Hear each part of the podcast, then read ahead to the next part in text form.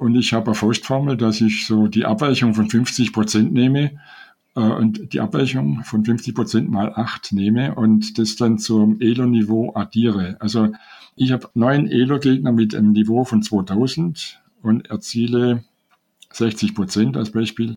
Dann liege ich 80 Punkte über dem Elo-Niveau. Hier ist Schachgeflüster. Hallo liebe Schachfreunde, heute ist der 19. Mai 2022 und ich heiße euch wieder herzlich willkommen zur 98. Schachgeflüster-Ausgabe. Mein Name ist Michael Busse. Ich spiele gerne Schach und daher betreibe ich diesen Podcast, die Schachgeflüster Facebook-Gruppe und auch die Webseite schachgeflüster.de. Heute habe ich einen Gast, der seit über 50 Jahren Turnierschach spielt und bei über 100 Open teilgenommen hat, viele davon im Ausland.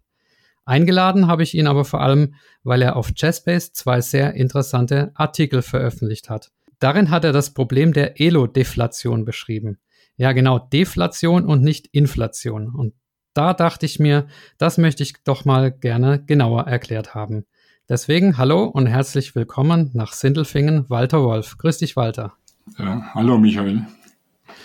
Ja, Walter, wir haben im Vorfeld ein bisschen geplaudert und da hast du mir gesagt, dass du gegen drei meiner früheren Podcast-Gäste auch schon selber gespielt hast, ähm, nämlich Gerhard Brill, Marc Lang und auch den Großmeister Daniel King. Erinnerst du dich noch an eine von den Partien? Äh, ja, das ist ein ganz gutes Beispiel. Also ähm, am, am äh, eindrücklichsten ist vielleicht meine Eröffnung gegen Gerhard Brill äh, ich, ich, ich sage es einmal, weil das ist etwas ungewöhnlich. E4, E5, Springer F3, Springer C6, Läufer C4, Springer F6. Jetzt macht der Springer G5. Ja, zwei Springerspiel. Kann, kannst du es noch, oder? Ja, also bisher also, war es naja, Läufer C5. italienisch und dann. Dann äh, Springer G5. Ja. Und jetzt mache ich Läufer C5. Also ich lasse auf F7 schlagen, die Traxler-Variante. Die habe ich zuvor, 40 Jahre vorher schon mal gespielt. Und, äh, und der Gerhard spielt, der Gerhard Brill spielt dann, antwortet mit D4. Und äh, normalerweise, ich war, ich war nur vorbereitet auf äh, Läufer schlägt F7 oder Springer schlägt F7. Und das D4 habe ich völlig vergessen gehabt und habe mich dann nicht mehr erinnert, was man da machen soll. Gell? Und ähm, nach Läufer schlägt, äh, da muss man D5 spielen. Ich habe Läufer schlägt D4 gespielt. Und warum es jetzt erzähle, ich, ähm, ich habe das Spiel gegen Remis aus mit viel Glück für mich. Und ähm, ich hatte das dann später ähm, Hartmut Schmid geschickt. Der hat die Stuttgarter Schachecke gemacht und ist bei mir in der Mannschaft. Und der hat mir dann zurückgeschrieben, äh, beim Nachspielen der Partie wusste ich nicht mehr, ob das noch Schach ist. naja, also das war das. Und der Daniel King, der war 13 Jahre alt und seine Mutter saß ihm so, dass sie mich im Blickfeld hatte. Und er hat mir dann mehr als einmal Remis geboten, war noch ziemlich jung auf Insel Jersey. Und dann habe ich dann äh, angenommen beim wiederholten Ding. Also, ich glaube 13 Jahre oder so war er. Und der Mark Lange, der war damals schon recht gut in der Oberliga. Da habe ich dann, ähm, ah, der hat mich dann äh, besiegt durch seine Spielstärke. Ja. Ähm, wobei damals war ich noch etwa gleich stark, äh, später dann besser geworden wie ich. Ja. Das waren die drei. Also man hört es ja an deinem Dialekt, äh, du kommst aus dem äh, Schwäbischen, genau wie ich, und mhm. spielst selber in einem großen und traditionsreichen Schachverein, nämlich den Stuttgarter Schachfreunden von 1879. Und ich habe gelesen, dass ihr während der Pandemie ähm, Mitglieder dazu gewonnen habt. Während zum Beispiel bei uns im Bezirk äh, mehr und mehr Vereine schrumpfen oder gar wegbrechen. Wie habt ihr das denn geschafft? Aber dazu kann ich nicht so viel sagen. Ich habe das nur im, übers Internet auch verfolgt und ich weiß halt, dass der Klaus Seifried bei uns, äh, unser Vorstand, äh, sehr aktiv ist. Und weil wir auch ein großer Verein sind, gibt es ein paar Leute, die sich um sowas kümmern. Aber hauptsächlich ist wohl eine Initiative vom Klaus Seifried, der auch dann mit Jugendmannschaften da irgendwo hingefahren ist und so. Aber da kann ich nichts Näheres dazu sagen. Ne? Okay, aber äh, das zeigt mal wieder, dass man halt die Leute braucht, die sich, die sich kümmern. Ja. Ja, genau. Und ich bin damals zu Stuttgart gegangen, weil ich dachte, ein großer Verein, da ist immer irgendjemand, der sich um was kümmert. Äh, ich habe mich immer um Seniorenschach gekümmert, ein bisschen, ja. Ja, ähm, wir kommen auch später noch zum, zum Seniorenschach. Aber vielleicht können wir erstmal auf deine Reisen eingehen. Ähm, es gibt da so eine Reiseblogseite im Internet namens umdiewelt.de und da hast du sehr schöne Blogs von deinen Reisen geschrieben, insbesondere von deinen Indienreisen. Das fand ich sehr spannend, weil du da ja auch auf Schachturnieren mitgespielt hast. Mhm. Kannst du mal ein bisschen deine Eindrücke von diesen Indien-Schachreisen äh, schildern?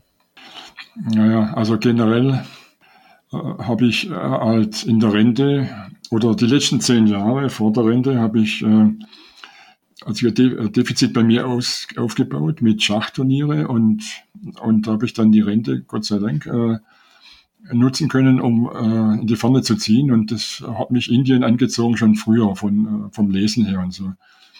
Äh, zuerst ging ich eigentlich nach Tunesien und nach Türkei, also ich mich angenähert Richtung äh, Indien. Und äh, das um die Welt.de kann ich empfehlen. Also da kann man relativ leicht seinen Bericht hinterlegen, Texte und Bilder, Fotos. Und äh, Betreiber gibt es kostet nichts. Man kann sich freischalten von der Werbung. Also das fand ich ganz gut. Und Indien, ja, was soll ich jetzt sagen?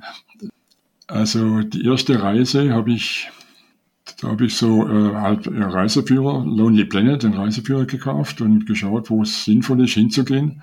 Ich bin jetzt nicht der Typ, der zum Taj Mahal geht, weil dort eben also zu viele Touristen sind und ich gehe lieber dorthin, wo, wo halt wo man eher die Ausnahme ist als Tourist. Also ich mich dann passiert, ich fahre im äh, Taxi und äh, das Taxi hält und da kommt äh, Herr Inder streckt die Hand zur Tür rein und, und, will, und will mir die Hand schütteln. Und, und da sagt der Taxifahrer zu mir, die, die Inder hier sind verrückt, wenn sie immer, wenn sie einen aus dem Westen sehen, wollen sie ihm die Hand geben. Und das ist, also ich habe mehr solche Gegenden gesucht, wo nicht so viele Touristen sind. Ja. Mhm. Und auf dem Schachturnier hast du auch mitgespielt, ne? Ja, ja gut. Ich habe ursprünglich wollte ich in Bhopal spielen. Die Inder haben vier Turniere, richten vier Turniere aus in einer Serie damals ist auch angekündigt im Internet. Ähm, und äh, wenn man Großmeister ist und so, bekommt man einen Flug bezahlt zu den vier Turniere und Hotel und so. Aber es war nicht arg viel Europäer und ich wollte in Popeye spielen und nachdem ich das Flugticket gekauft habe, wurde, das, ähm, wurde der Termin umgebucht. Dann musste ich äh, alternative Turnier äh, spielen und das war in Delhi. Äh, 200 50 Teilnehmer und ich war der einzige Nicht-Inder eigentlich. Ja. Äh, das war ein Australier, aber der war aus Indien. Das Turnier ist vielleicht ganz interessant äh, geworden, äh, der Beginn, weil in der ersten Runde kam ich, es waren viel, sehr viele Jugendliche. Und ich kam gegen einen 14-Jährigen, der ist 1400 Elo und nochmal was, habe ich gewonnen und der ist später IM geworden. Wow. In, der zweiten Runde komme ich gegen einen aus Kalkutta, der erzählte mir, dass er jeden Tag, äh, zweimal in der Woche Training macht in Kalkutta und drei Stunden und seine Elo-Zahl jeden Monat um 50 Punkte erhöhen möchte. Die sind da ein bisschen optimistisch, die Inder. Äh, war, da habe ich mit Glück Remis gespielt und in der dritten Runde komme ich gegen den Zehnjährigen und der ist jetzt Großmeister geworden. Äh, das ist äh, Pritu Gupta. Ja. Der hat damals allerdings schon jeden Monat ein Turnier gespielt. Und insgesamt habe ich da lauter, also ich habe ja keinen so guten Start gehabt und saß zwischen lauter Jugendlichen die meiste Zeit. Und die haben alle ein ganz gutes Stellungsgefühl. Also da kann man nicht, da, also man kann sich wenig überraschen. Kurzpartien gab es kaum. Ja. Im, Im Endspiel, Jugendliche, das ist mir da auch aufgefallen, eine verlorene Endspielstellung habe ich gewonnen. Ne. Aber am Ende sind wir da 40, 50 Ederpunkte hops gegangen, aber damit habe ich, mit, damit habe ich gerechnet. Ja. ja. Das zweite Turnier lief schlechter. Ja, es gibt ja unglaublich viele gute junge Nachwuchsspieler in Indien da. Ich glaube, das hatte auch einen, einen anderen Stellenwert bei uns, das Schach. Ne? Ja, also wenn ich mich recht erinnere, war der Kukisch auch dabei in dem Turnier. Der war damals dann acht oder sieben oder sowas. Äh, und der ist ja jetzt fast die Nummer eins in, in indischen Jugendnachwuchs. Ja. Du hattest gesagt, das war das erste Turnier. Ähm, wie, wie ist das zweite verlaufen für dich? Ja, also drei Jahre später bin ich nochmal nach Indien. Und ähm, ich eigentlich habe ich Indien auch deswegen bevorzugt, weil dort ist im Sommer, im Winter halt warm, ja, äh, in Südindien. Im Norden nicht so. Und das Turnier war dann in Chennai, relativ südlich gelegen. Und da hatte ich eigentlich das Glück, also dass ich da gleich am ersten Tag, da war der Timur Gariev hat mit angesprochen und der hat, wo ich herkomme und so, weil da wenig Ausländer da waren. Und, äh, und dann hat er gesagt, ja, mein, mein Schwager ist auch da, der Thomas Bohm aus Sondheim oder wo das ist. Und äh, da bin ich da während dem ganzen Turnier mit denen zusammen, konnten wir da Ausflüge machen und so. Der ist recht sozial gewesen, der Garif ein bisschen ungewöhnlich, aber ja. Und im Turnier selber allerdings, vielleicht als Besonderheit, die erste Runde komme ich gegen 14-Jährige. Ne? Und äh, schaffe mit viel Rem Glück Remis. Ja? Und ähm, ich verfolge dann später, wie es denen ergeht, diesen 14-Jährigen oder diesen meinen Gegnern. Und äh, da war es dann so, ich dachte, die sei recht gut, aber da sehe ich dann ein Jahr später verliert sie gegen 1200 und zwar nicht einmal, sondern mehrfach ja, bei den, bei den Damen, indischen Damenmeisterschaften. Also das ist nur, ich erwähne das deshalb, um zu zeigen, wie, wie stark diese unterbewertet sind. Also da hätte ich auch gegen 1200 vielleicht verloren. Ja. So stark sind da die Unterbewertungen. Und in der zweiten Runde, da hatte ich Pech. Da habe ich eben in der ersten Runde ein Foto gemacht da war neben mir saß die Divya Deschmuck noch, die ist damals Jugend, U12 Jugendweltmeisterin. Äh, habe das fotografiert und da war alles okay. Und dann denke ich, in der zweiten Runde zum Rundenbeginn mache ich wieder ein Foto. Und danach haben sie ähm, ein paar Minuten, zehn Minuten später kommt der Schiedsrichter zu mir ins Brett und sagt, ich habe ich werde äh, angeklagt, dass ich ein Fotoapparat in der Tasche habe. Und ja, gut, dann habe ich den in der Tasche gehabt. Und da bin ich äh, genullt worden, ja, wegen dem Fotoapparat. Ah. weil das heißt, elektronisches Gerät ist nicht zulässig dort. Die sind da ein bisschen unflexibel, meiner Meinung nach. Ja. Weil, wenn, wenn so wenig Europäer kommen und äh, die vielleicht nicht so vertraut sind mit den harten Regeln, bei uns ist ja das kein Problem, ein Fotoapparat, dann könnte man da Auge zudrücken oder Verwarnung machen. Ja. Also das war dann, dann habe ich einen schlechten Start gehabt und dann war ich in der Elo-Hölle sozusagen. Äh, ich, da bin ich nicht mehr hochgekommen. Das, und ich saß in alle vier Richtungen, wo ich geschaut habe, waren nur Jugendliche. Und da habe ich auch, ich habe auch schlecht gespielt dann. Ja. Und habe 90 Punkte etwa verloren, 90 Punkte. Ja. Okay, also wir reden später noch über das Thema ähm, Unterbewertung von, von Jugendlichen, äh, speziell in Indien. Aber ja, da sind wir eigentlich schon auch beim Thema Elo-Zahlen. Ähm, was war denn eigentlich deine allererste Elo-Zahl, die, die du bekommen hast in deinem Schachleben? Ja, da wurde ich gar nicht so gern dran erinnert, weil das war eine Überbewertung. Also ich habe, äh, vielleicht können wir heute auch noch äh, über das Überschießen von Elo-Zahlen reden.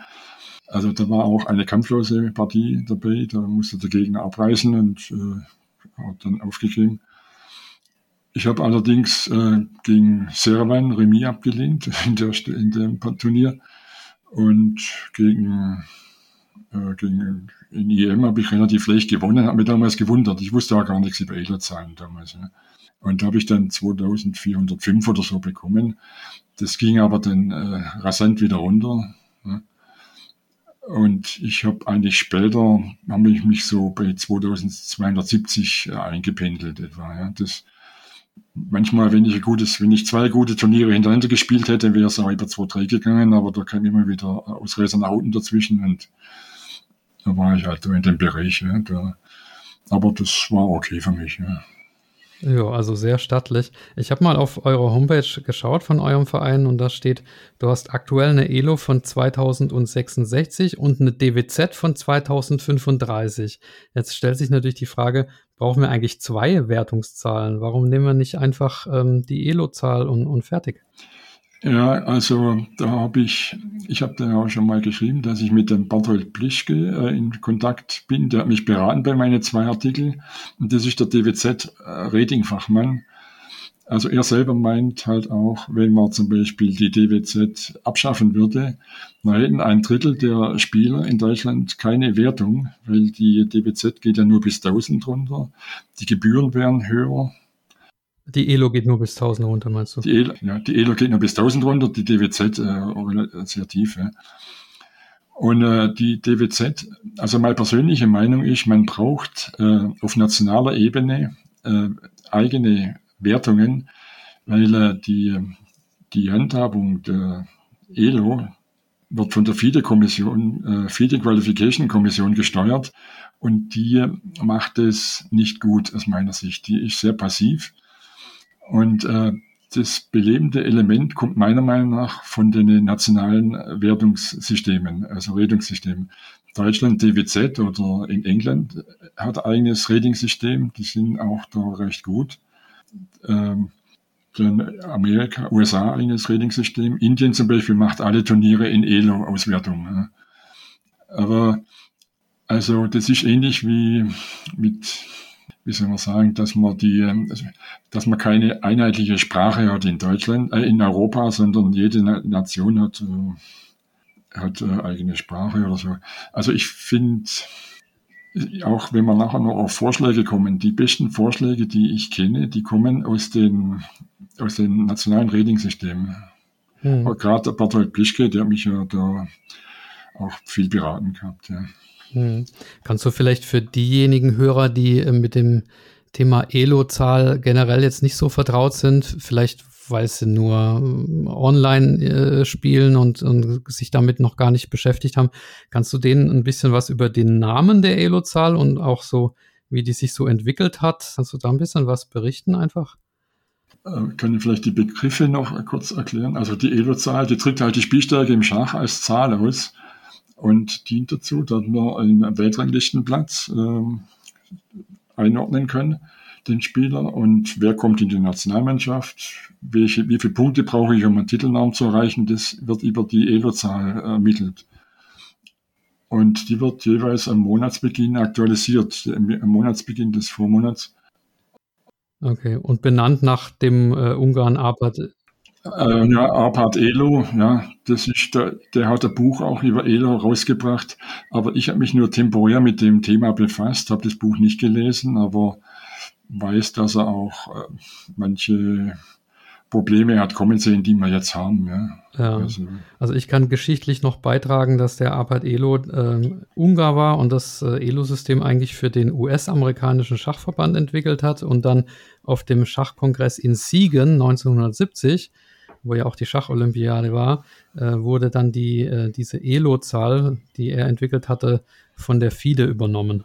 Also für den, für, für weltweit. Ja. ja, ja. Ja, und das hat sich, das hat halt lange gedauert, bis sich diese Elo-Zahl ausgebreitet hat. Das waren, glaube ich, 1985 erst 5000 oder so. Und da gab es sicher irgendwo in Sibirien äh, irgendwelche starke Spieler, die noch keine Elo-Zahl hatten. Auch heute mangelt es noch an der Ausbreitung. Das wäre auch ein Thema, warum, warum die FIDE da nicht die, das thematisiert, die Ausbreitung der Elo-Zahl, die Verbreitung der Elo-Zahl, was dort, warum das nicht äh, durchführbar ist. Also China hat etwa 300.000 äh, Mitglieder, also chinesische Schachverband, und haben nur ein paar Tausend der Elo-Zahl. Ja. Ja, wahrscheinlich, weil so wenige dann äh, international spielen. Ne? Also die Amerikaner und die Chinesen spielen wahrscheinlich überwiegend einfach im jeweiligen Land ihre äh, Turniere. Könnte das vielleicht eine Ursache sein, dass, dass die so wenig Elo-geratete Spieler haben?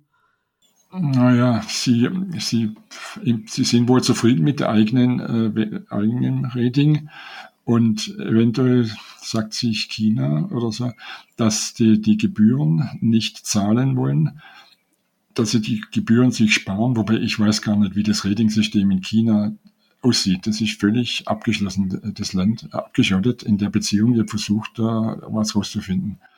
Aber die USA, die, die machen relativ professionelle Jugendarbeit. Und warum sie jetzt wenig Elo-Turniere spielen, das kann ich nicht so recht sagen. Ich, ich nehme an, das wird dort mehr gemacht werden in Zukunft. Mhm. Also, äh, es ist auch weltweit, breitet sich die Elo-Zahl stark aus. Wir haben 170.000 äh, etwa im Aktivmodus weltweit. Und das steigt jährlich, ja, abgesehen von den letzten zwei Jahren halt. Ja, ja klar, Corona-bedingt, ja. Wo wir gerade über die USA sprechen, es gibt da einen US-amerikanischen Mathematiker namens Jeff Sonas, der hat so historische Elo-Zahlen errechnet hat, also Elo-Zahlen von, äh, von Schachspielern, bevor die Elo-Zahl eingeführt wurde, also rückgerechnet. So kann man ja heute die, die Stärke von damaligen Schachspielern bemessen. Ähm, was ist denn aus deiner Sicht von, von diesen Zahlen zu halten? Hast du dich damit schon mal beschäftigt? Ja, so grob. Aber ich habe den Chef Sonas ja angeschrieben, als ich die Artikel geschrieben habe. Ich habe die Leute, die damals äh, also für, also für, äh, die Diskussion bestimmt haben über den K-Faktor der Jugendlichen oder Herabsetzen der Mindestelo. Und der war, hat bereitwillig Auskunft gegeben. Äh, jetzt diese historische Elo-Zahlen, da habe ich mich weniger damit befasst, aber ich denke, es ist viel Nostalgie dabei, dass man halt, äh, die gesagt, die Spieler von früher wären auch 2800.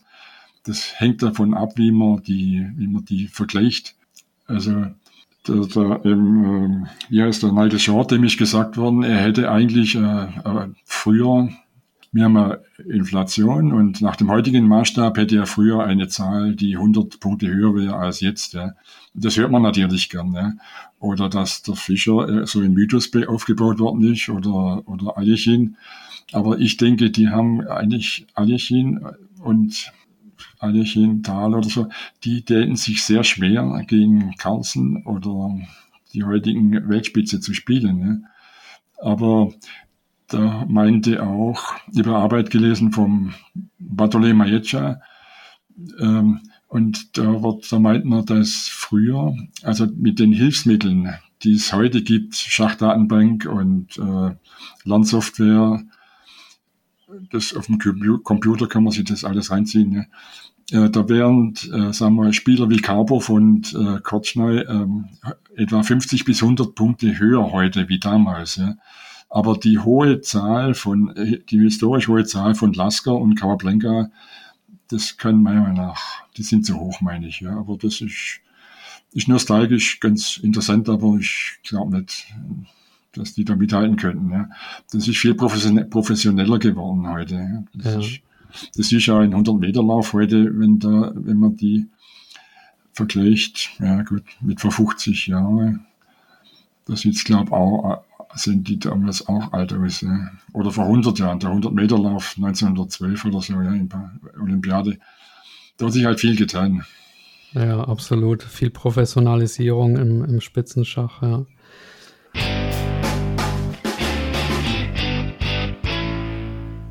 Liebe Schachfreunde, wir machen nochmal eine kleine Unterbrechung, um auf die Schachakademie Chessamy hinzuweisen. Jessamy macht jetzt nicht nur jeden Sonntag um 20.15 Uhr auf YouTube eine Schachshow, sondern verkauft auch neue Kurse und Webinare, die ihr mit dem Code Schachgeflüster 10 wie immer vergünstigt erhalten könnt. Besonders interessant finde ich den neuen Kurs von Johnny Karlstedt über die Weltmeister. Bisher ist der erste Kurs zu Wilhelm Steinitz erschienen. Ja, und bei diesen historischen Partien der frühen Weltmeister ist ja das Schöne, dass man die schachlichen Motive noch ganz unverfälscht erkennen kann, weil die Gegner halt auch öfters einfach in ein schönes Motiv voll reingelaufen sind. Und deshalb sind die besonders schön anzusehen. Ja, und deswegen hören wir jetzt nochmal Melanie und Nicolas Lubbe von Chessamy zu der Frage, wie das Ganze funktioniert und kehren danach zurück zur Podcast-Folge. Allen, die beim Hören jetzt selber Lust aufs Spielen bekommen haben und auf der Suche nach guten Trainingsmaterialien sind, denen wollen wir unsere Online-Schachakademie Chessemy ans Herz legen. Bei uns findet ihr Videokurse zu allen Phasen der Schachpartie für Neulinge bis zum Profi. Das Besondere bei uns, ihr bekommt den Kurs als Download zur Verfügung gestellt und könnt ihn, solange ihr möchtet, auf all euren Geräten auch parallel nutzen. Weil wir selber Schachspieler sind und uns das früher immer gewünscht haben, entfällt jetzt das Abtippen. Ihr bekommt die PGN-Datenbanken bei uns gratis dazu. Also schaut doch einfach mal bei chessemy.com vorbei. Wahrscheinlich ist da auch was für euch dabei. Und wenn dem so ist, dann könnt ihr direkt den Gutscheincode Schachgeflüster10 nutzen und damit 10% sparen und außerdem Michaels Podcast unterstützen. Wir freuen uns auf euren Besuch und wünschen euch jetzt erstmal ganz viel Spaß beim Weiterhören.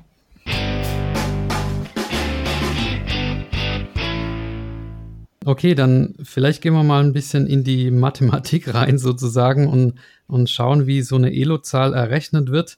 Da gibt es den Erwartungswert, da gibt es den K-Faktor. Kannst du mal die Funktionsweise so ein bisschen genauer erklären? Also ich habe eine Elo und spiele und welche Elo habe ich danach, äh, nach dem Spiel, äh, in Abhängigkeit von, von Gegnerstärke, von Ergebnis? Also wie, wie funktioniert das Ganze? Ja, gut, es gibt die Turnierleistung, die misst, errechnet sich aus dem Elo-Niveau der Gegner und der prozentualen Punktausbeute.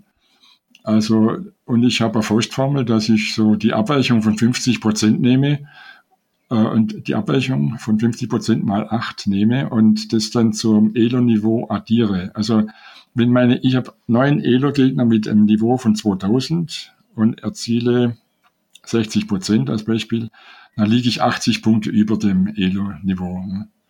Und äh, also erinnert sich die Turnierleistung. Ne? Wenn man 50 Prozent hat, hat man das Ergebnis der gegnerischen Durchschnittswerte. Und, und jedes Prozent mehr gibt acht Punkte oder jedes Prozent weniger, acht Punkte weniger. Und der K-Faktor, das ich ähm, also aus der aktuellen Elo-Zahl und der Performance wird die neue Elo-Zahl ermittelt und der K-Faktor bestimmt die Gewichtung der, der, der Turnierleistung. Wie, wie stark wird die ins Verhältnis gesetzt zur alten Zahl? Und da ist halt wichtig, wie, wie stark die Elo-Zahl abweicht, äh, die, die, die Turnierleistung abweicht von der alten Zahl. Je größer, desto mehr ändert sich, ändert man sich. Und der K-Faktor der wird, der ist bei Jugendlichen doppelt so hoch wie bei Erwachsenen. Weil, wenn man davon ausgeht, dass die normalerweise einen Trend nach, einen anstrengenden Trend haben und den muss man immer nachstellen, immer, immer neu messen. Ähm, also Jugendliche, die gewinnen, die sollen quasi schneller hochkommen sozusagen und äh, so, so dass der K-Faktor das halt beschleunigt, dieses Ratingwachstum. Ja, also je niedriger der K-Faktor, desto gedämpfter ist die Auswirkung von der Turnierleistung. Mhm. Aber damit die, damit die Jugendlichen, die sind halt manchmal zwei, drei, 400 Punkte besser als ihre, ihre aktuelle Zahl. Und dadurch, und dann wird die Gewichtung der Turnierleistung einfach doppelt so hoch sein wie bei Erwachsenen. Also, wenn, wenn, wenn ich ich habe Elo 2000, spiele gegen einen Erwachsenen mit 2000 ein Spiel, und dann verbessere ich mich um 10 Punkte, wenn ich gewinne und der Gegner verliert 10 Punkte, wenn er verliert oder umgekehrt. Äh, wenn, jetzt, wenn ich jetzt gegen einen Jugendlichen spiele und der gewinnt gegen mich, dann verbessert sich der um 20 Punkte und ich verschlechter mich um 10, weil einfach der K-Faktor doppelt so hoch ist. Mhm. Und diese, diese, diese erhöhte Zuwachs an, an Punkten bei den Jugendlichen, das soll äh, den, den Spielstärkezuwachs ausgleichen. Okay. In, de, in dem Beispiel von dir, wo der Jugendliche 20 Punkte gewinnt für, für einen Sieg gegen dich und du verlierst aber 10 Punkte, dann haben wir ja unterm Strich, ne, plus 20 minus 10, da haben wir unterm Strich 10 mehr Punkte generiert im ganzen Elo-System, als vorher drin waren. Das sorgt jetzt für Inflation, Deflation? Ah, nee, das sorgt für einen Ausgleich. Äh, das ist noch keine, das ist noch keine Inflation oder Deflation, weil ähm, das sorgt für einen Ausgleich des Spielstärkezuwachses. Und äh, wenn der Ausgleich größer wäre als der tatsächliche Spielstärkezuwachs, dann wäre es äh, Inflation, weil man dem System mehr Punkte zuführt. Aber das, die Ergebnisse zeigen, dass die, dass die Jugend ähm, also eigentlich ist das Hauptproblem, dass die Jugendlichen untereinander spielen, ja, und da entsteht die Deflation, weil die können, die haben beide den gleichen K-Faktor und die können gegenseitig die, das Niveau nicht anheben, wenn der, weil der eine verliert 20, der andere gewinnt 20. Und das ist das, die Systemschwäche, die, die große Schwäche im ELO-System. Das ist die, der Grund, warum ich auf den Artikel gekommen bin. Also ich könnte über die DWZ könnte ich nichts schreiben, weil dort ist die, sind die Regeln sehr gut gemacht, aber die, der Anstieg der Jugendlichen ist da gut berücksichtigt. Ah, okay, das heißt, die in der, in der Elo, bei der Elo-Zahl gibt es dieses Deflationsproblem und bei der DWZ gibt es irgendwelche Mechanismen, die, die dagegen steuern. Ja, das ist, was ich vorhin gesagt habe, da, da gibt es, ähm, man hat dort ein sehr gutes System entwickelt, indem man die Jugend in ihrem, in den Jahren ihres Spielstärkeanstiegs, die waren ja von Anfang an drin, ja, während äh, die, bei ELO sind die später reingekommen, was ein Problem ist, weil das ELO-System eben darauf nicht abgestimmt ist. Ja. Und in der DWZ ist dieser Anstieg, der, der, der Spielstärkeanstieg durch entsprechende Regeln begleitet.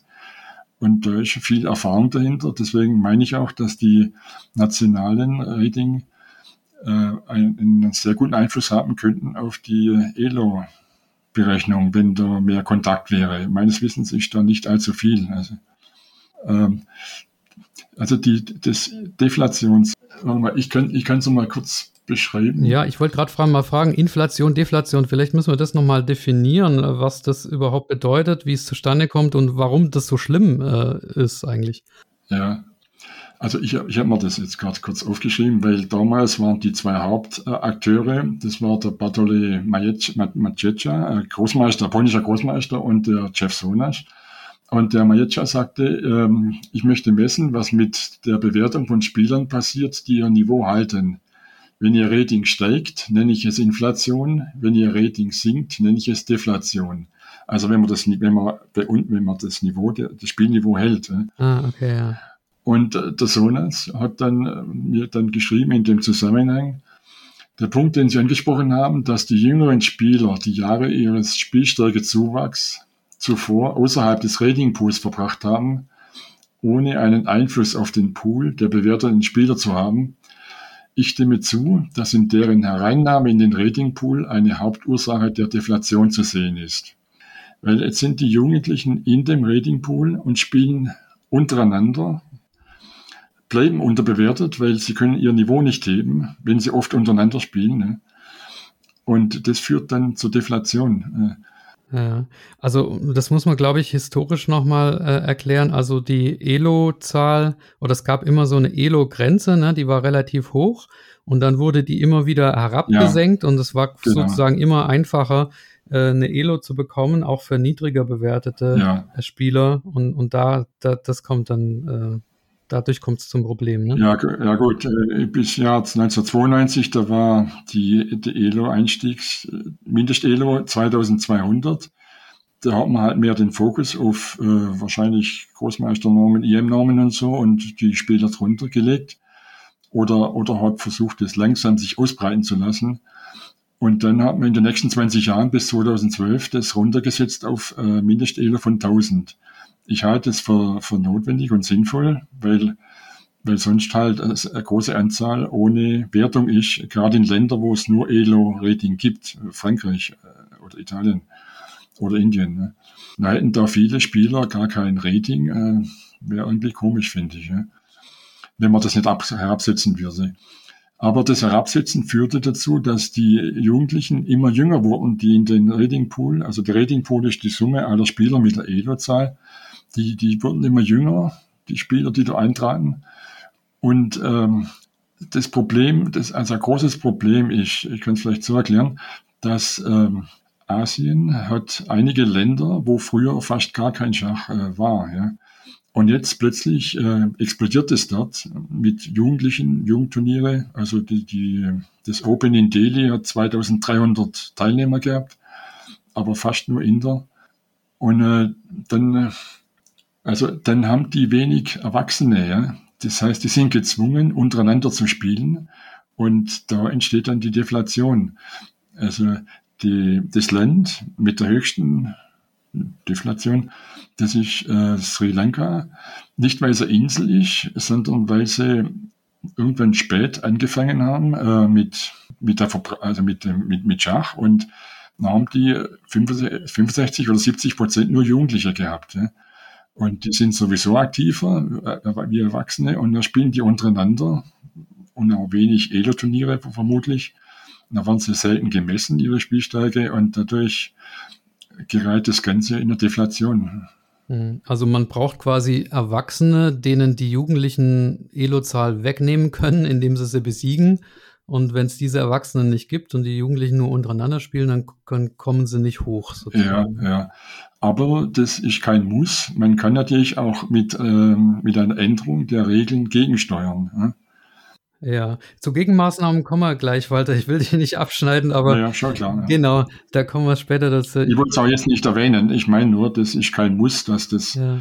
Äh, Problem ergibt, äh, ja. wenn wenig Erwachsene sind. Du sagtest gerade, Sri Lanka ist das Land mit der höchsten Deflation. Gibt es da irgendwie so eine Tabelle oder sowas, äh, wo du das jetzt ablesen kannst? Oder ist es so gefühlt? Ja, Nee, also zum Teil kann ich, ich habe mir ja ein Programm geschrieben, um die Daten auswerten zu können. Ich habe äh, von immer die letzten 20 Jahre die Januarliste mir geladen und kann dann über, kann dann eben einen Filter drauflegen über die Länder. Und da habe ich herausgefunden, dass äh, Sri Lanka zum Beispiel schlecht ist. Dann habe ich es aber auch noch gesehen bei Jugendweltmeisterschaften, dass die dort äh, ziemlich Punkte holen. Äh, und äh, vor allem äh, gerade der Jeff Sonas, der hat mir eine Landkarte geschickt, wo er äh, ähm, die Länder, die über- und unterbewertete Länder aufgeführt hat. Ja. Mit, mit der Bitte, das ist irgendwie eine vorläufige Version, das ist nicht zu verschicken, aber ich habe ihm auch nicht allen zugestimmt, weil manche Länder, so wie Russland, meine ich, dass die mehr unterbewertet, also unterbewertet sind wie in seiner Liste. Äh, aber es ist auch relativ klar, man braucht, und er hat auch, glaube ich, äh, das Sri Lanka relativ hoch oben. Oder in meiner, in meinem Bericht ich, äh, habe ich einen Link auf die Ergebnisse von Jugendweltmeisterschaften. Da hat der junge Kanadierin das untersucht, aber auch mit Hilfe von der Datenbank von Jeff Sonas. Das sieht man der Landkarte mit ihren Farben. Rot ist überbewertet, blau unterbewertet. Und äh, ja, jetzt würde mich natürlich Deutschland interessieren. Überbewertet oder unterbewertet? Ja, das ist eben, ähm, ich, ich selber bin der Meinung, es gibt gar keine überbewertete Länder, weil, ähm, weil Europa ist, ähm, das, die Schachszene hat sich ähm, im letzten Jahrhundert hauptsächlich in Europa abge, abgespielt. Ne? Ist auch jetzt noch, äh, über 60 Prozent der Edelträger sind Europäer. Und danach kam, ähm, hat sich das ausgebreitet nach Asien, auch Südamerika und so, aber äh, Asien vor allem, ja. Wie schon gesagt, wenn da 300.000 Chinesen oder Vietnam ist auch stark unterbewertet, Türkei ist stark unterbewertet. Und diese Länder, die machen, die, entweder haben eine schlechte Zahl, äh, sind sie mit einem schlechten Niveau eingestiegen oder haben halt das Problem äh, der hohen Anteil, Jugendanteil, dass sie nicht, das Niveau nicht heben können mit zunehmendem Alter und die ziehen dann Europa runter. Ja? Also wenn du jetzt fragst, ob Deutschland überbewertet ist, ähm, würde ich sagen, nein. Äh, man sieht es auch in, meinem Bericht eigentlich. Und zwar die bei der Jugend oder auch, also bei der Jugend zum Beispiel, wie habe ich untersucht, wie viel U18, wie viel U18-Spieler schaffen es, über Elo 2000 zu kommen. Ja? Und die, die Zahl hat äh, jetzt einige Jahre lang abgenommen. Aber noch deutlicher ist bei den Erwachsenen, dass, die, dass der Bereich 2300 bis 2000, etwa, etwa der Bereich, dass der weltweit abnimmt, auch in Deutschland. Ja. Und zwar äh, nicht, nicht wenig. Ja. Ist eigentlich, eigentlich müsste man von einer Deflation sprechen in Deutschland, äh, sozusagen. Ja. Ist ein bisschen schwer messbar. Äh, und im Vergleich zu anderen Ländern hat halt Deutschland gute Werte, weil wir haben ungewöhnlich viele Senioren, ja, die sich aber wieder ähm, durch ein selektives Turnierverhalten äh, dem, der Jugend entziehen zum Teil. Ja. Das ist ein Problem, wenn du, wenn du, wenn du sagst, welche Nachteile hat äh, Deflation, das ist eben ein selektives Turnierverhalten dann. Ja. Was, was meinst du mit selektives Turnierverhalten, dass die Senioren untereinander spielen und dann so eine Art geschlossenes System bilden, ne? Ja, dass die, die meiden dann äh, zum Teil äh, äh, Open-Turniere, wo viele Jugendliche sind, aber das gilt für alle in Deutschland. Äh, wie schon gesagt, äh, es kommen sehr viele Inder nach Europa, aber nicht umgekehrt. Ja? Und äh, die Inder kommen, ich, ich kann da ein Beispiel, ich da ein Beispiel sagen, also habe ich gelesen, da war eine Gruppe von 30 Inder, die haben, bevor sie nach Deutschland, nach Europa, nach Spanien gekommen sind, haben sie gesagt, wir spielen dort fünf Turniere und wir wollen wieder heimfahren mit einem Zugewinn von 4000 ELA-Punkte bei 20, bei 20 Teilnehmer. Und äh, dann, äh, das war vor dem Turnier angekündigt. Und nach dem Turnier haben sie, sind sie mit 4.300 Punkte wieder nach Hause gefahren. Also da hat sich, da haben sich manche bis zu 500 Punkte in, in fünf äh, Runden verbessert. Also das, das zeigt, und, Und das ist der Nachteil von solchen Schwankungen ist, wenn die dann wieder zu Hause sind und in Indien spielen, da geht es wieder runter. Beziehungsweise ist das frustrierend, wenn, äh, wenn, in, wenn du beim Open in, in Pradovic, irgendwo in Deutschland äh, gegen einen Inder, jungen Inder spielst. Das muss aber einer sein, der in Indien seine Zahl erworben hat und nicht in Europa äh, wenn du gegen so einen spielst und der ist 400 Punkte schlechter wie du und du verlierst, das ist einfach frustrierend. Ja? Da muss, und das, äh, das stört etwas das Vertrauen in die Elo-Zahl, meine ich. Ja? ja, absolut, ja. Also man muss dann quasi als älterer Spieler meiden, gegen, gegen jüngere, unterbewertete Spieler zu spielen. Naja, das sollte man nicht. Das, da wird mein Rat auf keinen Fall. Also, Aber elo-technisch wäre es schon der Rat. Ich bin mir nicht so sicher. Der Rat elotechnisch heißt da, man soll, man soll nicht, man soll generell nicht gegen Spieler spielen, die etwas schwächere Wertung haben, aus irgendwelchen Gründen. Aber das ist, das liegt äh, an dem Einzelnen am Spielstil. Ja. Ich spiele lieber gegen Schwächere wie gegen Stärkere. Ähm, aber laut Statistik man, es gibt Leute, die, die versuchen nur gegen überbewertete äh, so viel wie möglich zu spielen, nicht gegen höher bewertete. Okay. Ich würde noch mal gern so ähm, ein Gedankenexperiment machen. Ich weiß nicht, ob du das auch schon mal durchdacht hast. Und zwar habe ich das neulich in einem äh, in dem neuen Podcast von dem Jan Gustafsson gehört. Ähm, da wurde so äh, überlegt, was passiert jetzt eigentlich, wenn ein Spieler mit sagen wir mal 2600 Elo. Er sagt, ich will die Nummer 1 der Welt werden. Dafür brauche ich 300 Elo-Punkte mehr. Dann habe ich 2900. Und jetzt mache ich ein Turnier, da trete ich gegen drei, jetzt organisiere ich selber ein Turnier, da trete ich gegen 300, keine Ahnung, Oberligaspieler an mit Elo, keine Ahnung, also schwach genug, ne? Ähm, er gewinnt jedes Spiel, äh, kriegt 300 mal ein Elo-Punkt, ja, und am Ende hat er dann seine 2900 Punkte und ist Nummer eins der Weltrangliste. Wo, wo liegt da der, wo liegt da der Denkfehler? Das kann ja irgendwie nicht funktionieren, oder doch? Naja, dass man sich sehr, sehr viel, ähm, sehr viel rein, rein investieren müsste und dass die Anerkennung der Schachwelt da nicht dahinter steht.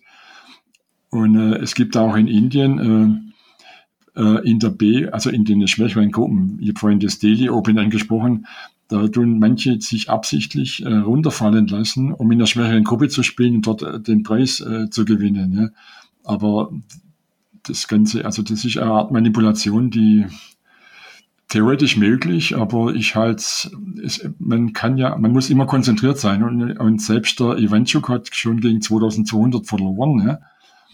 Äh, das kann, und der, der, der Short sowieso, wenn er gegen den indischen Jugendspieler spielt, das kann sein, äh, dass das, äh, die Rechnung geht wahrscheinlich nicht auf, ja. Und wenn man sich nur ein Leben lang mit den, jeden Tag, jeden Monat einen Punkt gewinnt oder zwei, fünf Punkte gewinne, das halte ich nicht für, äh, interessant.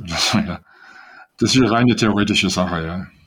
Ja, wird wahrscheinlich auch regeltechnisch irgendwie, wird, wird einer sagen, Moment, so, so geht's nicht, aber ähm, mhm. ja, war auf jeden Fall ein interessantes äh, Gedankenexperiment, was da gemacht wurde. Ähm, wie ist es denn jetzt eigentlich, wenn man ähm, als, also so eine, an so eine klassische Spielerkarriere denkt, der vielleicht irgendwie mit, keine Ahnung, 10, 12 Jahren seine erste Elo-Zahl kriegt von 1000 und dann ähm, immer besser wird, immer besser wird, immer besser wird, dann nimmt er ja laufend Erwachsenen Punkte ab und scheidet dann wieder aus ähm, irgendwann. Ja. Dann hat er ja diesem Ratingpool in seinem Leben jede Menge Punkte entzogen. Äh, was, was hat denn das jetzt für einen Effekt?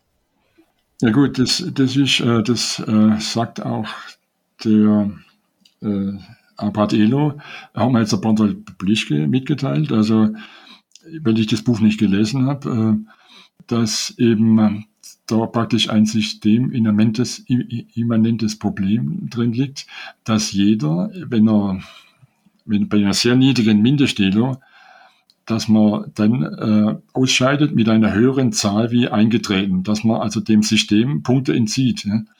Aber das ist so weit, das ist weit entfernt von, ähm, die meisten sind noch jung, also da, die sind unter 40, die, das Durchschnittsalter der, äh, der, der aktiven Elo-Spieler. Aber langfristig wäre das ja dann eine Deflation, ne? wenn man dem Pool Punkte entzieht. Ja, genau, das führt zur Deflation. Und, und das ist eben das, was ich vermisse beim, beim, beim Schachbund, bei, bei der FIDE, man müsste jährlich eine Computersimulation machen, äh, die solche Bewegungen ähm, ermittelt, also die solche äh, Abschwünge ermittelt. Ja. Wenn, wenn Punkte entzogen werden, nachher kann man, dann sieht man das aufgrund der, der ab, abnehmenden Spielstärke oder abnehmenden Endzahl in bestimmten Bereichen. Und, äh, und nachher kann man aus meiner Sicht mit dem K-Faktor relativ leicht gegensteuern. Der ist, der ist ja nicht fest gemauert. Also mit dem, mit, mit dem könnte man variieren. Der muss ja nicht immer gleich 40 und 20 sein, was eh schon ein bisschen abenteuerlich ist. Dass, äh, andererseits sollen die Regeln so einfach wie möglich sein, damit die Spieler, das schafft, glaube ich, Vertrauen, wenn, wenn man das nachvollziehen kann, die Regeln. Aber man kann mit dem K-Faktor gegensteuern. Und momentan, äh, ich habe ja eine andere Methode. Es gibt zwei Methoden, um Deflation zu messen oder Inflation. Zwei Hamburger haben äh, haben da kürzlich äh, mit, mit Stockfish eine Untersuchung gemacht per Computer und haben dann gesagt, also die haben, äh, per Computer so ein paar hunderttausend Partien verglichen heute mit von vor 20 Jahren und haben herausgefunden, dass die, die, die Fehler, dass, die, dass man heute genauer spielt, weniger Fehler macht wie früher. Jetzt, ich erwähne das deshalb, also der, der Computer kann das in etwa sagen. Also wenn, wenn man abweicht von dem Zug, den der, Favori, den der Computer favoriert, favorisiert. Und äh, ich habe vorhin den Bartolomeu Majecha äh, erwähnt, die, die haben auch zu dritt mit zwei Professoren eine vor 2014 eine ausführliche Arbeit, Untersuchung gemacht zur Spielstärkeverteilung, Spielstärkeverteilung im Schach. Und da sind sie zu dem gleichen Schluss gekommen, dass bei vergleichbarer Kategorie mit früher die Fehleranfälligkeit abgenommen hat. Das bedeutet, es ist es eigentlich okay, wenn die Spieler heute höher bewertet sind als früher, ne? weil sie auch stärker sind. Genau, ja, genau. Also beziehungsweise äh, jetzt die, die zweite Methode, also die ich, äh, ich selber gemacht habe. Ich habe mal gefragt, wie kann man messen, ob, ob die, die Elo-Zahl, also ob eine Deflation aktiv ist. Und äh, wie du vorhin sagst, von Alter von 10 bis 25 erhöht sich die Spielstärke. 25 haben wir ein Zenit, hält es 20 Jahre und dann geht's wieder abwärts. Leicht. Bei 25 ist der Elo, äh, ist die, die Elo-Höhe sozusagen? Ja, ja, gut, wahrscheinlich bei 30, aber da passiert nicht mehr viel. Aber von 19 bis 25 passiert noch einiges. Und das ist bei der FIDE gar nicht berücksichtigt. Ja die haben den K-Faktor für Jugendliche bis 18 Jahre. Also das müsste man auch für den Bereich meiner Meinung nach äh, verwenden. Äh, das macht die DWZ, äh, glaube ich, bis 25. Ah, okay. Also und, und dann habe ich, hab ich mir gesagt, ich nehme jetzt die Spieler, ich nehme alle Spieler aus verschiedenen Ländern in Alter 25 bis 30, die müssten dann fünf Jahre später noch die gleiche Elo-Zahl haben. Ne? Und vergleicht dann die Länder, ob, das, ob die Länder da unterschiedliches Ergebnis liefern. Nur Spieler im Aktivmodus. Und da habe ich halt dann konnten herausfinden, dass man, also ich meine, das wäre dann praktisch auch eine Möglichkeit, vielleicht so abzuschätzen, ob Deflation herrscht. Und in Indien, in den niedrigen Elo-Bereichen geht die Zahl runter. In Deutschland leicht hoch, aber das entspricht meiner Meinung nach dem Spielstärkeanstieg von 25 bis 30 und so. Aber, und auch erstaunlicherweise auch bei den Frauen geht die Zahl runter. Das liegt daran, dass der Jugendanteil verhältnismäßig groß ist äh, bei den Frauen weltweit. Also in Deutschland nicht so, aber weltweit etwa ähnlich hoher Jugendanteil wie Indien insgesamt. Ja. Also das liegt, weil Russland hat auch viele jugendliche Mädchen oder so.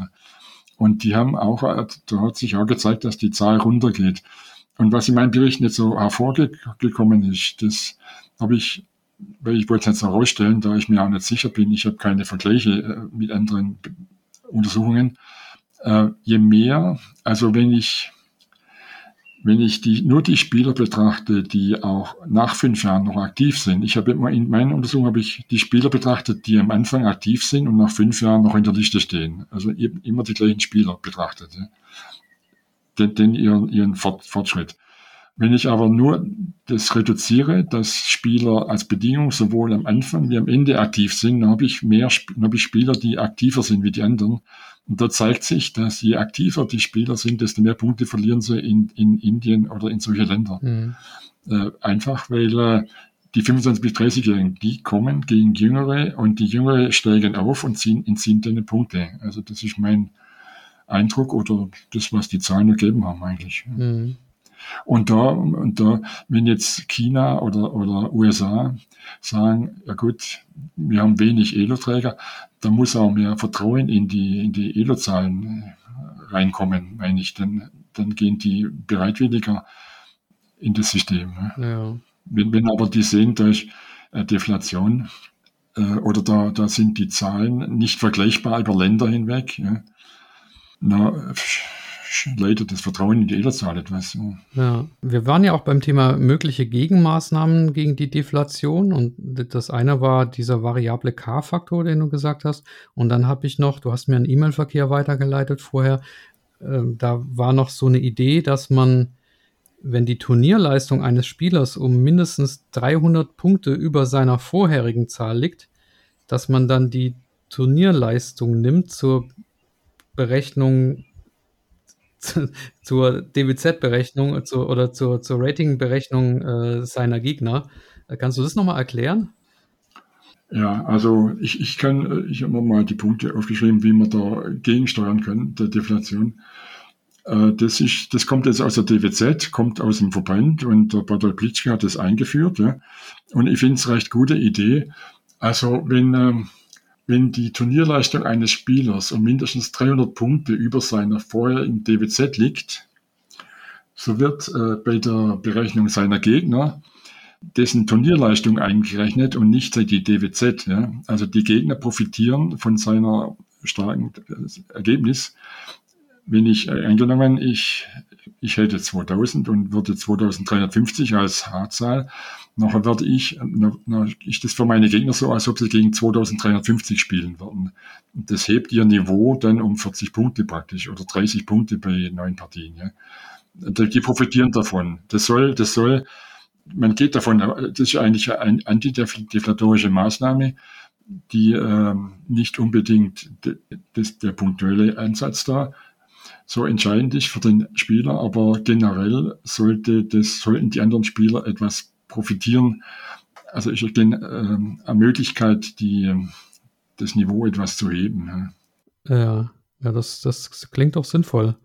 Ja, und äh, jetzt gibt es eine, eine Sache, habe ich jetzt auch von Bartol ähm, das ist äh, der, das ist äh, eigentlich eine geniale Idee, die habe ich äh, im Endeffekt, äh, habe ich auch schon drüber geschrieben.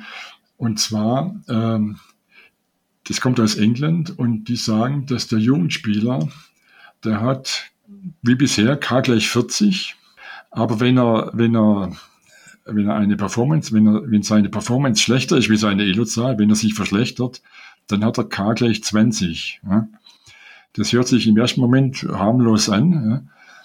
Und äh, die haben das in England, das ist äh, eine, eine Maßnahme, die sie in England einführen wollen.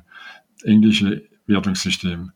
Und äh, Deutschland weiß ich nicht, ob das so könnte auch sein, weil da gibt es ähnliche Jugendbeschleunigungsfaktoren und so. Ja.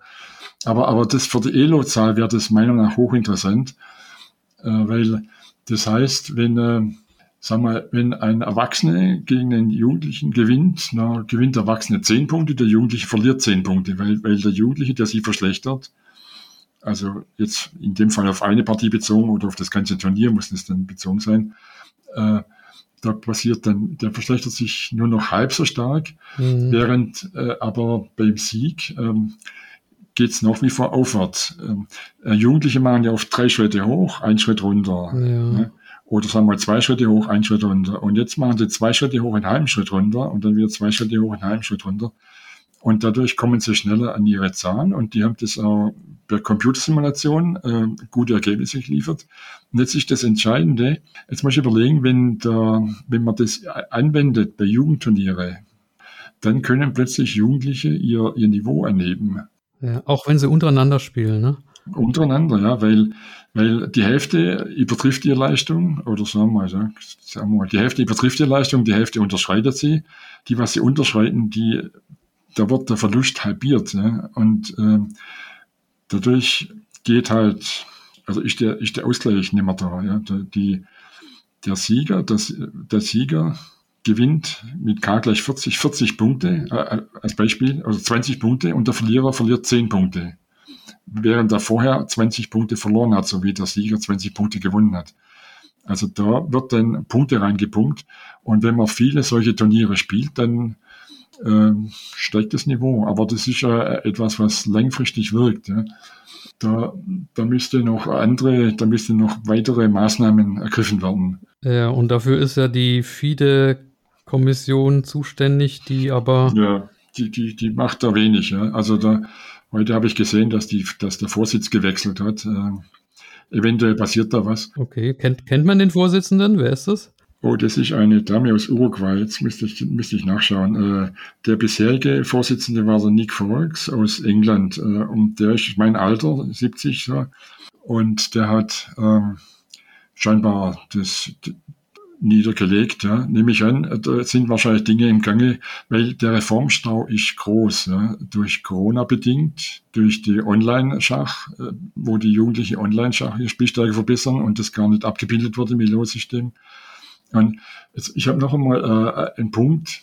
Äh, man kann auch noch, bei bestimmten Ländern könnte man die, die Elo-Zahl anheben mit dem Bonus oder so. Das hat man 1987 bei den Frauen gemacht. Die haben jeder 100 Punkte bekommen damals. Äh. Das war die einzige. Einfach so. Einfach so, mit Ausnahme von, ich glaube, Susan Polka, die Weltmeisterin war die war schon hoch, ja. Aber alle anderen haben 100 Punkte bekommen. Ähm, das muss nicht immer stimmen, aber wenn die dann wieder untereinander spielen, na, gleicht sich das wieder aus. Und das, die waren wohl in der Deflation geraten, ja. Aha, okay. Hat, hat sich die Susan Polga da nicht beschwert? Also ich kann mir vorstellen, wenn nee, nee, alle das, Frauen nee, 100 Punkte kriegen, aber die Susan nicht. Ah nee, das ist ja für die auch günstig, weil dann hat sie plötzlich äh, Spieler mit höherer Wertung. Ja? Das ist, ah, bessere Gegner, gegen sie, die sie, die sie trotzdem gewinnt. Wenn sie trotzdem gewinnt, profitiert sie dann auch davon in Zukunft. Profitiert sie ja. auch von, ah ja. Also. ja. Das sind faszinierend, diese mathematischen Effekte immer, da, die dann da ja. Eintreten von solchen Änderungen. Also äh, und so ein Bonus wäre natürlich auch denkbar für Länder wie Indien oder, oder wo halt äh, Sri Lanka oder so, dass man dort irgendwie äh, einen Bonus reinhaut.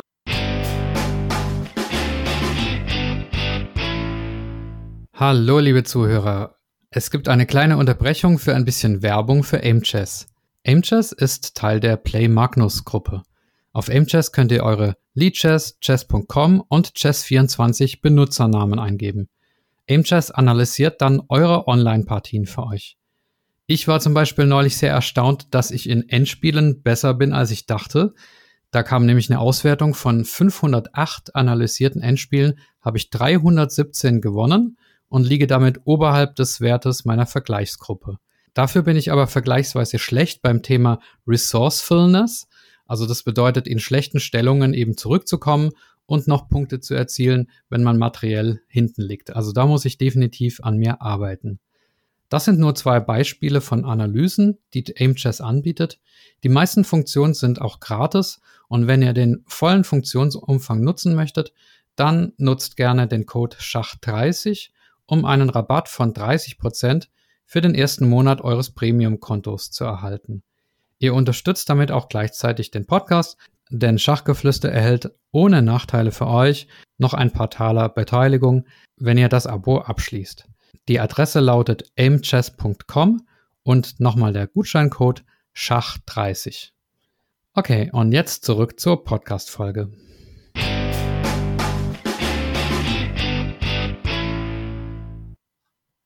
Du hast von einem Überschießen der Elo-Zahl gesprochen. Was hat es denn damit auf sich?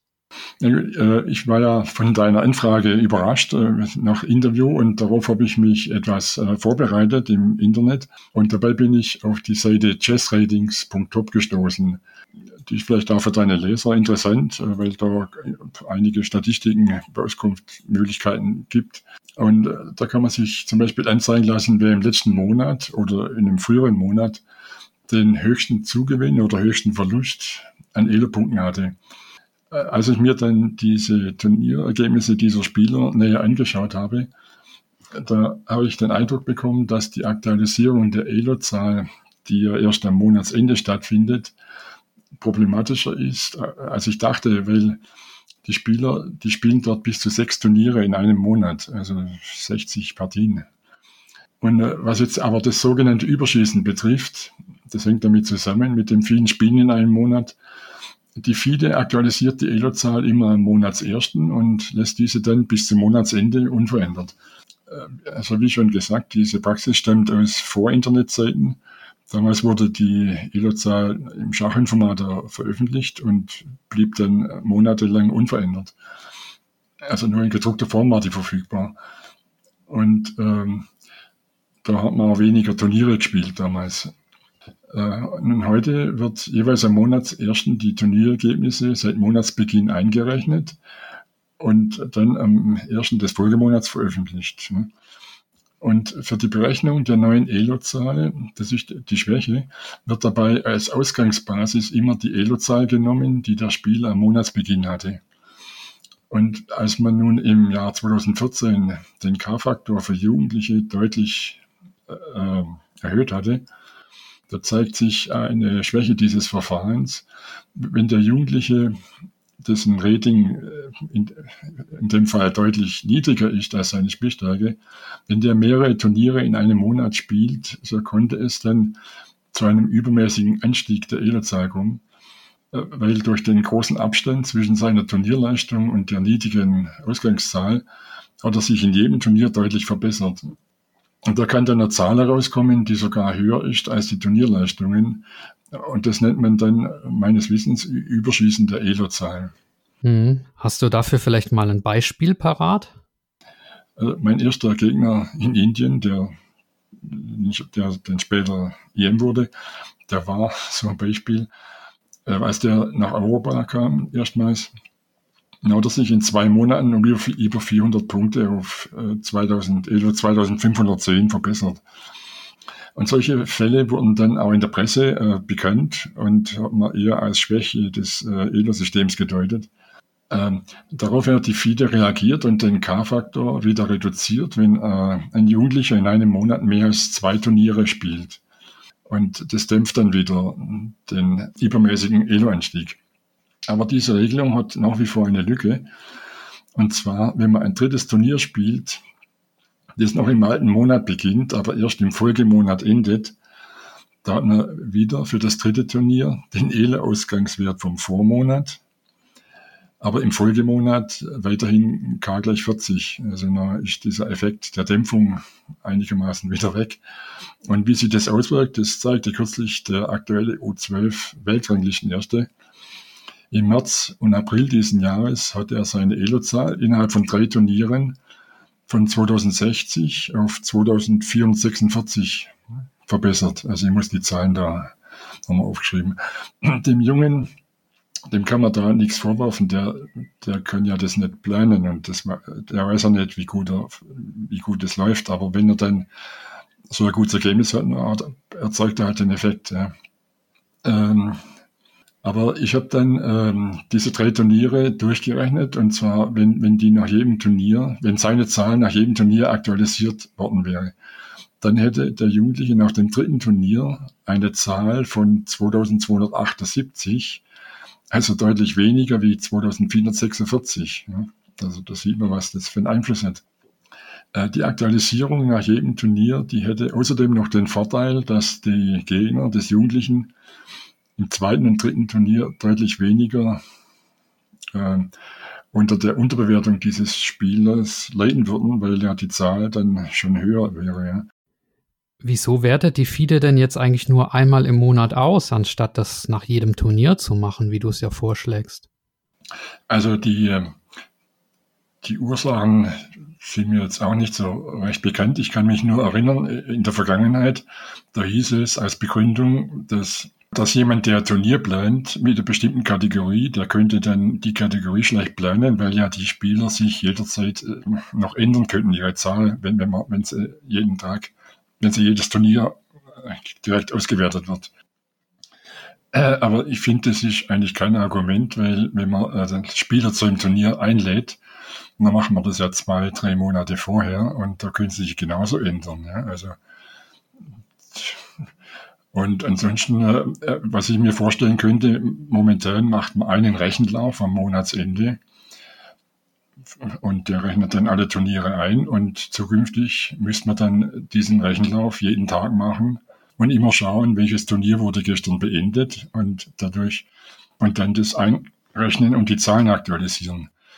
Auch die, die ELO-Liste, die jeden Monatsersten veröffentlicht wird, die kann man ja nach wie vor jeden Monatsersten veröffentlichen. Das hat da eigentlich keinen Einfluss. Und in der DWZ wird ja das gemacht, dass immer nach jedem, also nach jedem Turnier wird die Zahl aktualisiert, da wartet man auch nicht. Ja.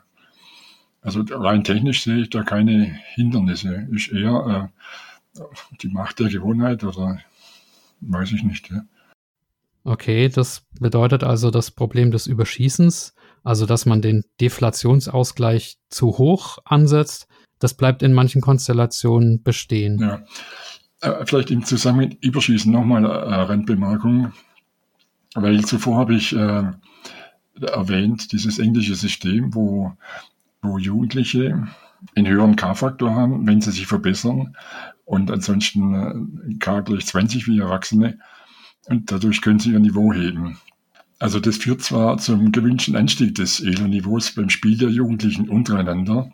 Das bedeutet aber gleichzeitig, also je mehr Turniere diese Jugendliche spielen, desto stärker wird ihr Niveau steigen. Also rein theoretisch könnte man da wieder von einem Überschießen äh, sprechen. Ähm, das wäre zwar ein sehr langsamer Prozess, aber der würde erneut Ungleichgewichte verursachen. Äh, da wollte ich nur anmerken, dass man da auch einen Dämpfungsfaktor einbauen muss, wohl vermutlich.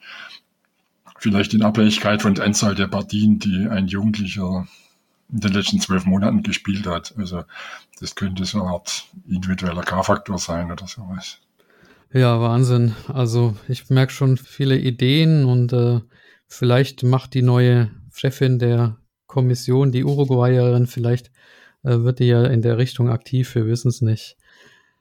Ja, Walter, ich glaube, wir könnten da noch ewig drüber reden. Also ich merke, je, je mehr wir, je länger wir drüber reden, desto äh, stärker kommt da dein Fachwissen zum Vorschein. Aber ja, es ist irgendwie so ein bisschen wie beim Schach selbst, ne? Je, je tiefer man reinblickt, desto mehr neue Fragen tauchen auf. Aber ähm, mit Blick auf die Uhr müssen wir, glaube ich, einen Punkt machen. Und daher an, an dich meine übliche Schlussfrage. Haben wir noch irgendwas Wichtiges vergessen oder willst du noch eine Schlussbotschaft loswerden? Gut, ich wollte eventuell, habe ich äh, vielleicht ganz kurz äh, auch noch als Einblick, ist, ich habe ja ein paar Leute angeschrieben, die, die mir dabei geholfen haben. Ich wollte mal ganz kurz charakterisieren.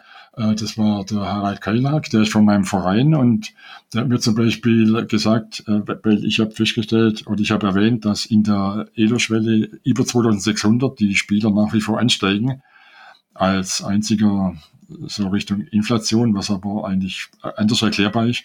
Und er hat halt gemeint, da gibt es eine Motivationsschwelle bei 2600, weil ab dem, in dem Bereich kann man davon leben und dann bleibt man motiviert dort, äh, also dort die Zahl zu halten und man investiert die Zeit. Ja.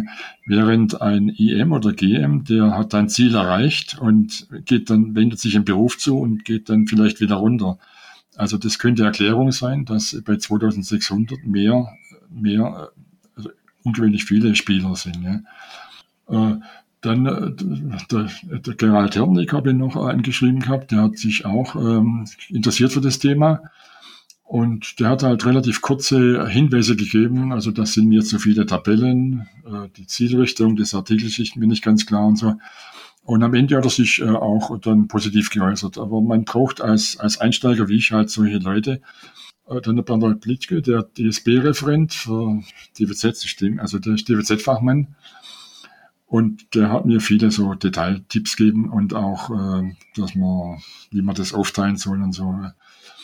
Und, und der englische Brian Valentine, das war der Zuständige, der, der ELO-Fachmann von der, der, von der englischen Wertung, Brian Valentine, der in seiner ersten Mail hat er mir geschrieben, äh, Elo, äh, ein Link auf Elo Hölle geschickt. Ja.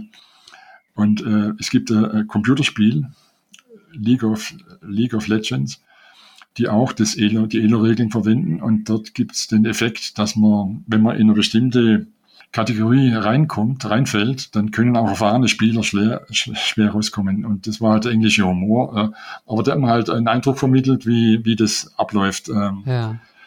in England, das Turnierschach. Und äh, Jeff Sonas, den haben wir vorhin ja schon erwähnt gehabt, ja und eventuell noch der Bartolome Maiecha, den, der ist am ehesten meine, äh, meine Richtung. Ähm, und der hat halt mir geschrieben, dass er sich da für das Thema interessiert weiterhin, aber keine Zeit hat und hat mir dann den Link auf seine Arbeit geschickt. Uh, Understanding Distributions of Jazz Performances. Und das, da habe ich dann wieder Idee bekommen, was anders zu machen. Ja. ja. also es gibt schon so ein paar, so ein kleines Experten, äh, ja, so einen kleinen Expertenkreis, ne, bei dem Thema, merkt man. Ja, gut, ich bin trotzdem Oceanstehender geblieben. Die FIDE hat sich da mir verschlossen. Ne. Aber ich habe ja nur temporäres Interesse gehabt. Oder auch Indien, da kam keine Rückmeldung. Ne. Ja, ja, schade. Aber das verstehe ich nicht so ganz, weil äh, die leiden ja darunter, aber die scheinbar, wenn die aus einer Stärke, der Schwä also die aus der Schwäche heraus handeln im Turnier, vielleicht machen sie das ganz gern, dass sie dann eben mit viel Erfolgserlebnisse von Turnieren zurückkommen im Ausland. Ja, mag sein. Wenn man unterbewertet ist. Ja. ja. Ja, also als, ähm, als weitere Schlussbotschaft passt, glaube ich, auch das ganz gut, was du äh, am Ende von einem deiner Chessbase-Artikel geschrieben hast. Äh, da darf ich dich mal zitieren. Überbewertete und unterbewertete Spieler wird es immer geben. Die Freude am Schach sollte immer über der Elo-Zahl stehen. Das äh, ja, ist doch ein guter Satz, oder? Hinter dem du wahrscheinlich nach wie vor stehst. Ja, ja. Also mir ist inzwischen die Elo-Zahl nicht so wichtig. Ja. Ich habe mir noch überlegt, äh, als Abschlusswort oder so, wenn du das ab und zu machst. Na klar. Äh, die, das, also dass halt die weltweit die Reformen auf die lange Bank geschoben wurden. Also die Gesellschaft ist irgendwie ängstlich geworden, finde ich. Und der ELO-Reformstar ließe sich aus meiner Sicht ohne Anstrengung beheben, ohne große Anstrengung. Man muss nur entscheiden und Verantwortung übernehmen. Und das wäre für mich jetzt äh, ein Zeichen, dass es geht. Ja? Also von daher gesehen wäre das aber da müssen auch, müssen sich dann die wirklichen Fachleute beteiligen und äh, sagen, wo die Probleme liegen oder was man machen kann. Ja, ja, klare Botschaft und äh, Appell an die Verantwortlichen. Und äh, ja, Walter, ich äh, glaube, wir haben soweit das Thema ganz gut abgerundet und äh, in diesem Sinne wünsche ich dir noch viele weitere Turnierteilnahmen oder sogar noch Reisen. Ich weiß nicht, hast du noch Pläne, äh, das äh, Reisen fortzusetzen? Ja, gern, würde ich schon gern machen. Ähm, die letzten zwei Jahre war schlecht. Im Sommer wollte ich nach Spanien und vielleicht geht es nochmal nach Asien, wenn das machbar ist. Ja, das hört sich doch gut an. Dann schöne Grüße ins Schwabenland, meine alte Heimat. Und äh, ja, vielen Dank und schöne Grüße. Ja, ich danke dir auch und alles Gute für die Zukunft. Ja. Danke dir, mach's gut. Tschüss. Ja, tschüss, Adi. Das war Geflüster. Liebe Zuhörer, ich hoffe, ihr fandet das Interview interessant. Ich finde, das war echt mal was anderes als sonst und ja, wer von euch ein gewisses Fable für mathematische Zusammenhänge und für Elo-Zahlen hat, der ist da sicherlich auf seine Kosten gekommen. Schaut doch gerne mal auf meine Homepage www.schachgeflüster.de. Da findet ihr mehr Informationen rund um den Podcast und auch einen kleinen Schachblog. Und zweiter Tipp, schaut euch doch mal das Schachmagazin 64 an. Da erscheint jetzt nämlich jeden Monat ein Interview von mir. Und nun wie immer der Dank an alle Personen, die mir auf paypal.me slash Schachgeflüster etwas gespendet haben, YouTube-Kanalmitglied sind oder auf patreon.com slash Schachgeflüster eine regelmäßige monatliche Spende zukommen lassen oder auch einfach Bargeld per Post zugeschickt haben. Das Geld wird zu 100% wieder in den Podcast und alles drumherum, wie zum Beispiel die Homepage, reingesteckt. Also danke an folgende Personen oder Einrichtungen. Andreas Wirox, Armin Züger, Dr. Benjamin Steinhilber, Dieter Riegler, Frank Rothmann, Friedhelm Küch, Güven Mannay vom interkulturellen Schachverein Satranj Club 2000, Hans aus Berlin, Dr. Joachim Meyer-Brix, Manuel Rüther, Marc Hofmann, Markus Schirmbeck, Oliver Bremer, der mysteriöse Peter, Peter Hug von DSSP, die Schulschachprofis, Bargeld Peter, die Internetseite schachtraining.de, Sven Ossenberg und Tim Bioluszewski. Also die Peters, die sind auf jeden Fall meine Favoriten hier in dieser Auflistung. Aber wie gesagt, danke an alle von euch. Viele Grüße, macht's gut, bis zum nächsten Mal. Euer Michael.